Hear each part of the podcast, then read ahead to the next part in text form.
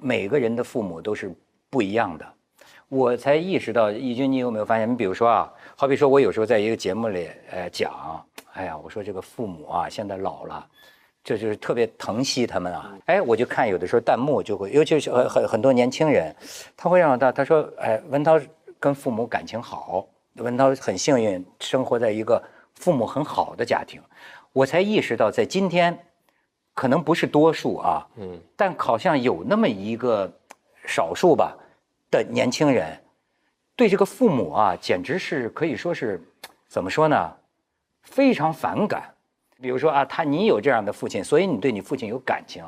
我的那个父母就是对我呀，简直是把我当成他的出气筒，呃，把我当成他的工具，把我当成他人生的这个寄托，要塑造成他那个样子。什么还有什么，把他人生的失败全都发泄在我身上。对，呃，这可能会很多。嗯，不是少。现在接触这样的，这个直接接触的人不多，但是看到的这种新闻什么的很多。嗯嗯嗯。社会的，因为嗯，我们社会主要是变化太快，一代人和一代人的理念不同，所以他的这个矛盾冲突就大。我们小时候啊，有一特别明显的一个规律，就三大教育系统：家庭，这是第一个教育系统；第二个教育系统是学校；第三个是社会。三大社会教育系统呢，指向一致。今天不一样，今天它指向不一样，所以它肯定是冲突的。我们小时候从小受的那教育，爹妈跟你说的话，跟学校说的，跟社会学的说是他妈一样的。现在是爹妈说一路子，到了学校是一路子，走上社会又变成另一个路子。那么每个人呢，就是不管你学的是什么，他当他能独立生存的时候，他一定选择最有利于他生存的。他就这个价值观就冲突，他本身，而且就是很多这个年轻人背井离乡啊等等，就是跟父母的生活环境完全都不一样，也不一样，对对对，各种方面这也是个问题。就是他在城市里生活，父母在农村里根本就看不惯。首先你那但浪费他就受不了。还有一种也可能是个阶段性的。我们小时候肯定也对父母有很多的反抗，我就记得一个特，你刚一说让我特可笑的事情，我小时候给那个童话大王郑渊洁写信，就说我妈打我，会干这种事儿，就你会抱怨父母，这是一个很日常的事儿。但是慢慢你长大了，可能这个阶段会不一样嘛，而且人会有各种不同形式的叛逆。比如我小时候叛逆，就是我到北京来上学，我我我就我选大学全选的北京，我不在上海待着了，就这种想远远离开这种这种冲动一定是有的。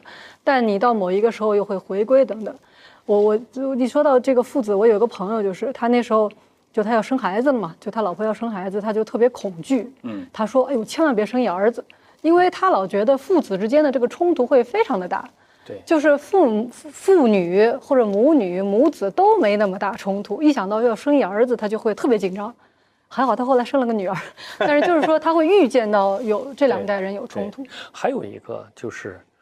呃，有个量，就说刚才说的管束啊，呃，叛逆期啊等等这种，你对孩子的的爱到底有多少？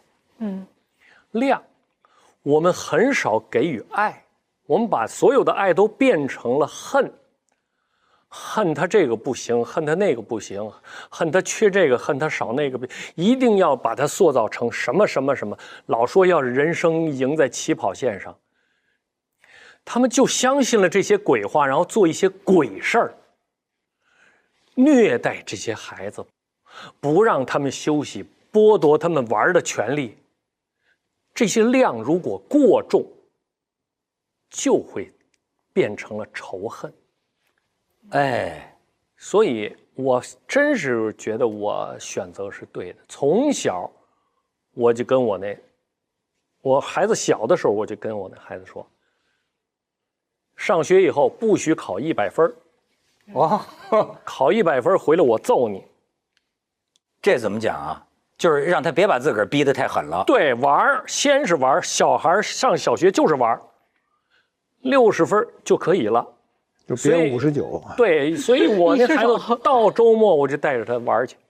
哎，那时候玩的地方少，就到我们那山里头去啊。哎呀，大山里头、泉水里头，哎呀，那树上什么玩儿就是玩嗯，您说的太快乐极了，我真特别庆幸，我当时的这个这个选择还是对的。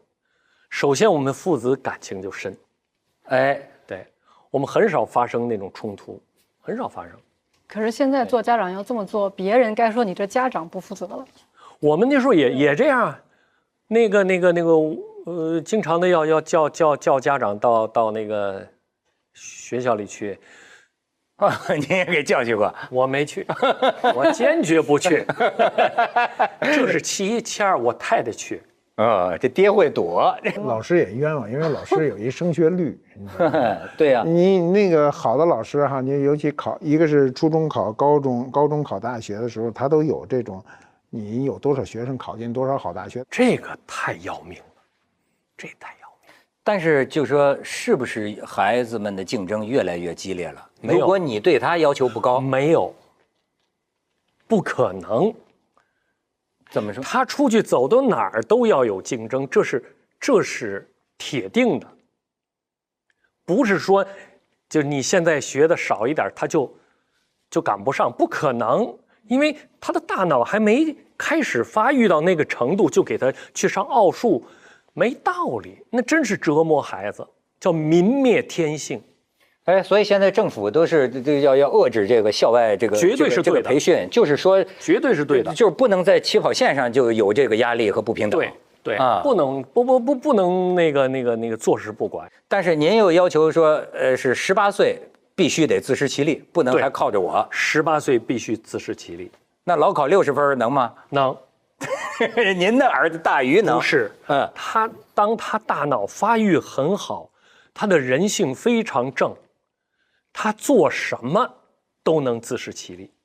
嗯我我认为我同意，就是这个现在如果，呃，你想自食其力，就比如孤立无援，没有父母什么什么扔进社会，今天挣个钱，挣一份钱养活自己不是很难的事儿。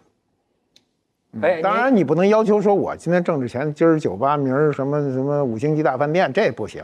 就是你养活自己，养活自己，我觉得一个健全的人养活自己没有问题。没有问题今天的社会提供大量的就业机会，对，那你比如说，呃，您的这个儿子，他有没有靠你的地方？他也有有，但是他在上学的整个过程和他工作中根本我从来不会帮他。我当时他回来从国外学习回来以后找工作，说爸，你帮我找个工作吧。我说可以啊，帮你介绍个工作，但是我只是负责介绍，去了都是你自个儿的事儿。从那以后就什么都不会管。现在这社会上说最焦虑的父母，实际上是中产的这个父母。他们说，因为什么呢？他最怕自己的孩子不如自己以后的生活。就是如果你是就是说最底或者最高或者怎么样，他们都没有那么焦虑，可能也就这样了。他是可上可下的时候，他就特别焦虑，希望自己的孩子以后比过得比自己好，所以会产生很多的竞争。他凭什么过得非得比我好？他跟我一样就差不离了，对不对？跟而且 您一样再说也难啊再说跟您一不是样更难我说的，我是指父辈这这一层人，为什么要一次要比一次好呢？这个一次比一次好，那你等于把自个儿最后就放到绝境去了，是不是？你登到最高处，你就等着摔嘛。其实你可以看到，现在发达社会都是这个状况，发达社会的竞争反而没有我们现在跟那么激烈了。就是它激烈过程已经过去了，大家都是你，尤其像这我们像咱们不说欧欧美吧，就说亚洲，亚洲你看看像呃日本这种社会，那每个人就是打一份工，挣一份工资，没有什么更多的需求。心态可以放平。对，对，心态一定得放平，就是心态放不平，是一切事儿都做不好。哎，您说为什么哈？就现在就是我感觉到有些年轻人的父母啊，他对孩子的那个期许啊是那么强烈，中国人啊，文化呀那么不依，不文化饶呀，文化呀，就是，哎，就是强烈到了，的确就是您说的，是不是？你甚至有点怀疑，是不是超越了爱的这个超越了这个限度？超越就对，了限度他是当然都希望他早结婚、早生孩子，或者说是希望能够考呃能够考上个什么好学校，找一好工作，甚至能够成为出名。这这这个是可以理解的。但是有的时候简直就到了这种，哎，对，断绝关系，你再不怎么着，我就断绝关系。对那这个人生的这种过程丝毫不理解，就觉得这个考高分就可以改变自己的，不是那么回事儿。还真是。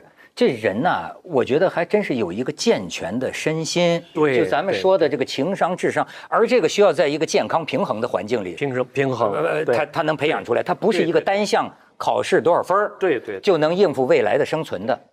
这还有一个就是就是你的终极目标，你教育的终极目标是走向社会，在社会上承担对应的社会责任。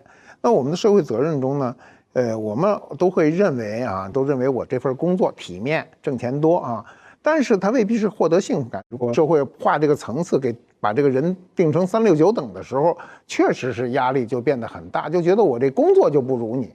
哪有工作不不如的？这个呢，就是反过来说，也正因为社会的变化很大，有些对于一些人来说，他也觉得看到了改变的可能，所以他要积极争取。就比如说啊，我去过有一个就是在云南，就是就是山区的这种这个中学，它就是那个一块屏幕那个改变命运那种啊，它就是什么呢？它我以前觉得，哎呀，你们这个仿人家。那个就是那个中学刷题，那些孩子都太苦了，就是每天上好多好长时间的课，我中间课课间休息没有，课间休息都是你跟他说话，他都得拿着一个就是那个卷子，他手里没这个他都哆嗦，他不知道要干嘛，就成天刷。